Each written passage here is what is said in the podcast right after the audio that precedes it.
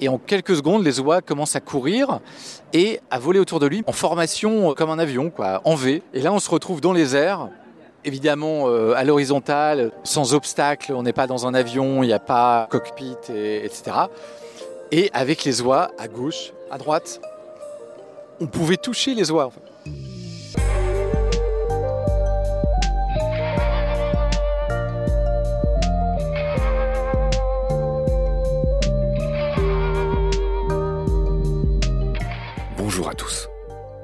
Olivier Gasselin est journaliste.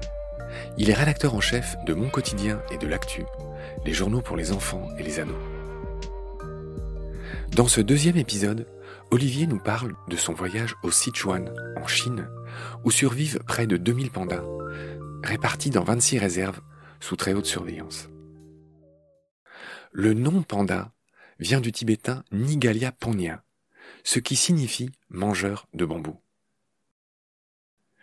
Son nom scientifique est Ailuropoda melanoleuca, ce qui signifie littéralement pied de chat noir et blanc. Et pour être complet, le nom chinois du panda est quant à lui Da Xiong Mao, le chat ours. Le panda, comme l'ours blanc, est une superstar planétaire. Et peut-être encore plus géopolitique, encore plus géopoétique, dirait Rémi Marion, que son cousin du Grand Nord, l'ours blanc. En effet, la Chine mène une politique dite du panda, qui a consisté à offrir ces animaux aux zoos des pays amis ou qu'on veut séduire.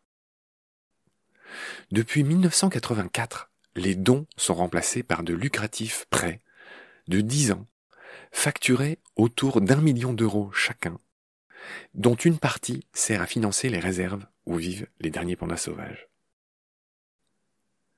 En France, en 2021, il y a cinq pandas qui vivent aux eaux de Beauval, situées entre Tours et Bourges. Wan Wan, la femelle, et Yuan Si, le mâle, sont arrivés en 2012, et un petit bébé, Yuan Meng, issu d'une fécondation artificielle, est né en 2017, suivi de deux petites jumelles, Wan Lily et Yuan Doudou, en août 2021. Ces cinq stars et les 35 000 animaux en captivité autour d'eux attirent près de 600 000 visiteurs par an dans ce zoo autoproclamé quatrième plus beau zoo du monde et sans doute et en tout cas un des plus rentables. Le grand biologiste Stephen Jay Gould a écrit un livre célèbre intitulé Le pouce du panda qui fait référence à un sixième doigt qui n'est pas un doigt mais une excroissance d'un os du poignet, l'os sésamoïde, qui sert à maintenir les tiges de bambou dont le panda se nourrit. Gould voulait illustrer par ce titre le bricolage parfois improbable de l'évolution. Les plus beaux reportages animaliers de l'ami Olivier, chapitre 2, c'est parti. Alors rebonjour Olivier. Salut Marc. J'ai le plaisir de te retrouver à notre endroit habituel, hein, sur cette pointe sud de l'île Saint-Louis à Paris, coucher de soleil. Voilà, des gens qui pique-niquent. On est à l'été 2020, tout se passe bien, on est entre amis. Et puis on va enchaîner sur tes meilleurs souvenirs, sur tes plus beaux, tes plus grands reportages, ceux qui t'ont le plus marqué. Tu as eu la chance, Olivier, de voler avec des oies sauvages. Et ça, c'était en 2014. Absolument. J'ai eu la chance de rencontrer un des rares passionnés qui est capable en fait de voler avec des oies sauvages, qui s'appelle Christian Moulek, qui a construit un ULM pour pouvoir voler avec les oies sauvages, avec certaines oies migratrices. L'idée, c'est qu'il y a certaines oies à qui on peut apprendre euh, un trajet de migration par l'enseignement. Et donc lui s'est focalisé sur euh, un certain type d'oies où on peut leur faire suivre un trajet particulier. Alors tu es dans un podcast où les gens connaissent bien les animaux, il s'agit des nonettes.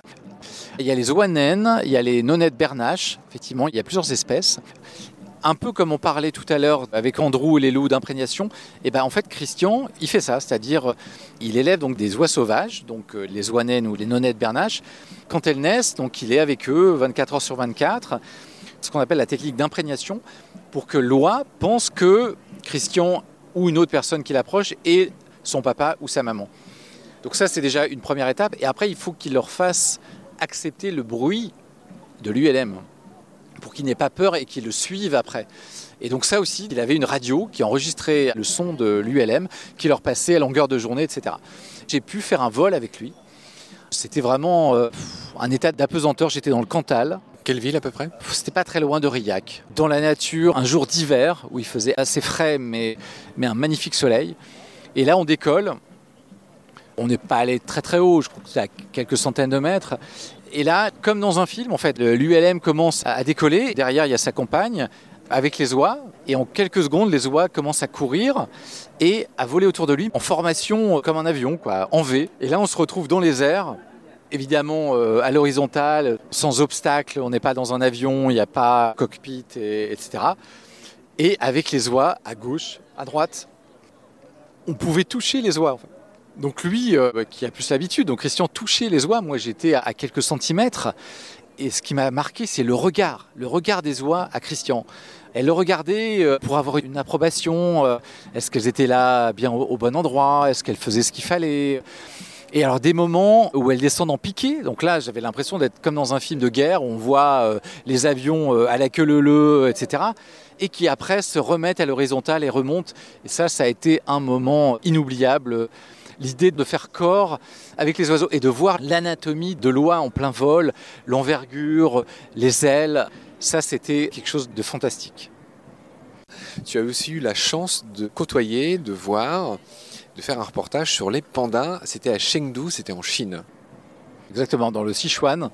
Sachant que le panda est l'un des animaux préférés de nos lecteurs, euh, avec le dauphin. Donc je me devais en fait de faire un sujet là-dessus. Très très compliqué d'aller en Chine, donc ça a failli ne pas se faire.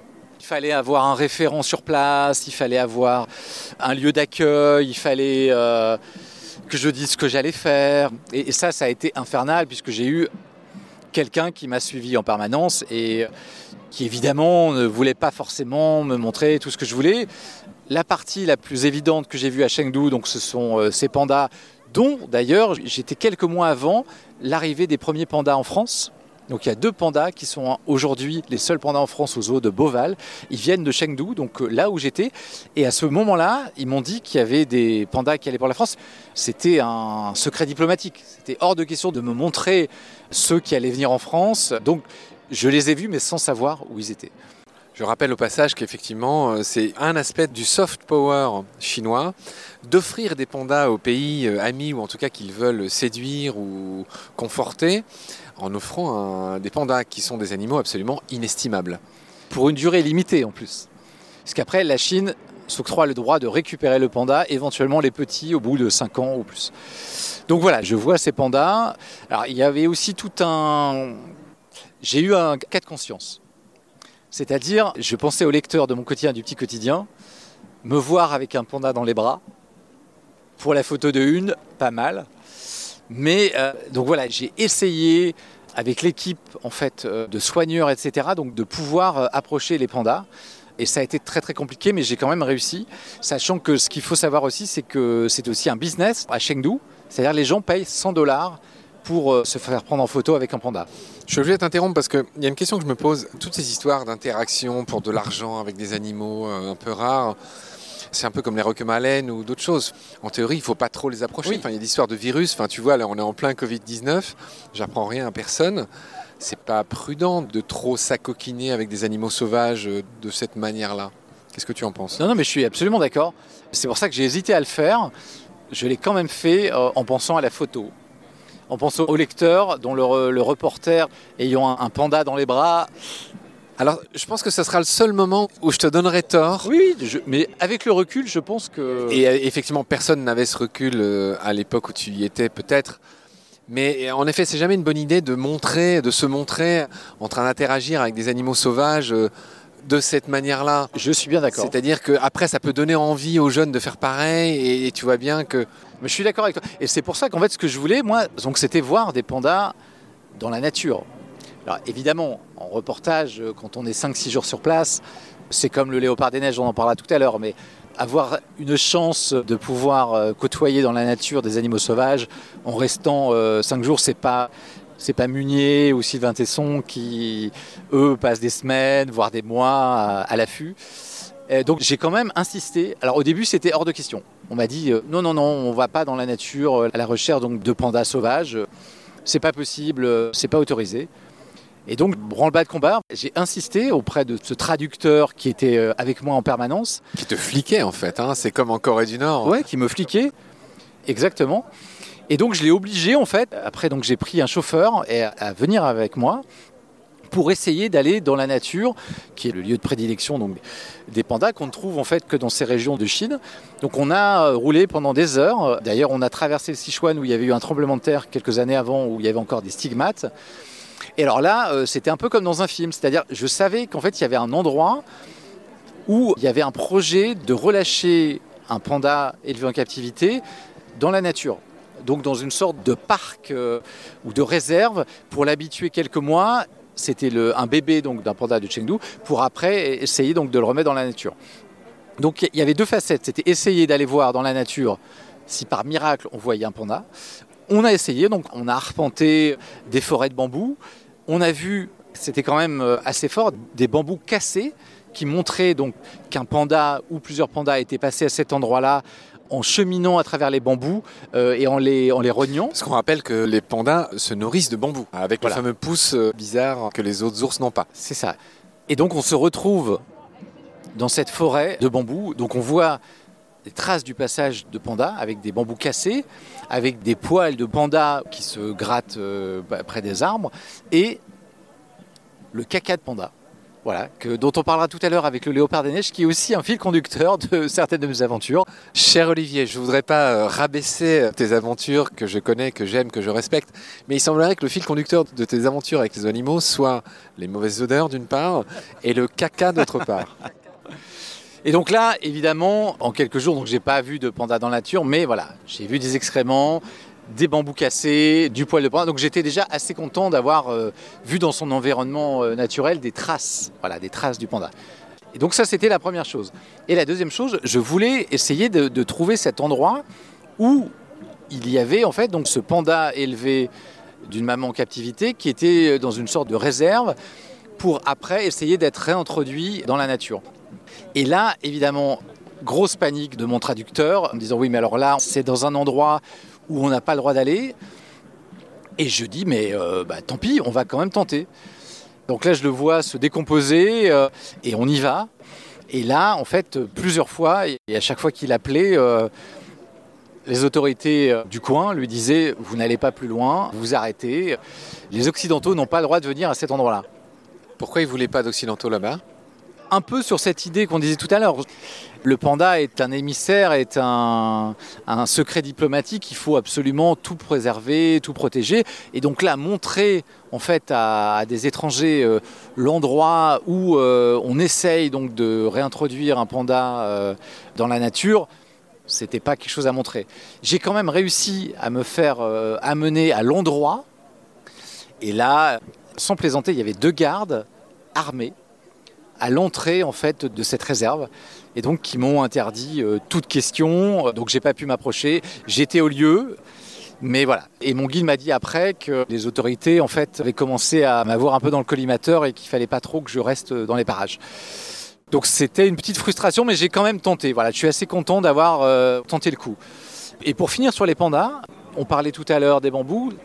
Ce qu'on dit aussi, c'est la sexualité des pandas. Je voulais aussi euh, savoir si c'était euh, une idée préconçue quand on dit que voilà, les, pandas se reproduisent peu et qu'on met, on leur montre en fait des images vidéo de reproduction de pandas pour les exciter. Et donc, au parc du Chengdu, j'ai demandé à la scientifique en fait qui était responsable des pandas si c'était vraiment quelque chose qui existait ou si c'était une lubie. Et elle m'a confirmé que c'était vrai, mais alors pas des images. En fait, elle m'a dit que c'était les sons les sons de la copulation de pandas qui faisaient écouter aux petits, aux jeunes pandas, parce que sinon ils sont effrayés par ces cris euh, là. Donc en fait, il faut qu'ils les habituent en fait à ces bruits d'accouplement pour que après quand ils se retrouvent en situation, bah, ils ne soient pas euh, impressionnés ou ils ne soient pas euh, dégoûtés. Et donc c'est vrai, en fait, on fait écouter de l'audio de reproduction de pandas pour stimuler en fait le peu d'appétit sexuel des pandas. Ok Olivier, donc on vient de voir ces histoires de pandas euh, à Chengdu en Chine, euh, on vient de voir l'importance qu'a le panda pour les Chinois, euh, une sorte de cadeau vivant. Tout ça est un peu atroce au final, on a bien compris. On va s'arrêter là pour aujourd'hui, cher Olivier. Et puis on va te retrouver avec plaisir très bientôt. Salut Salut, merci Marc.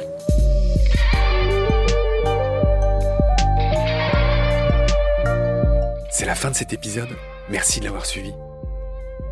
Pour continuer, nous avons besoin de votre soutien. Et vous pouvez nous aider simplement, en quelques clics et gratuitement.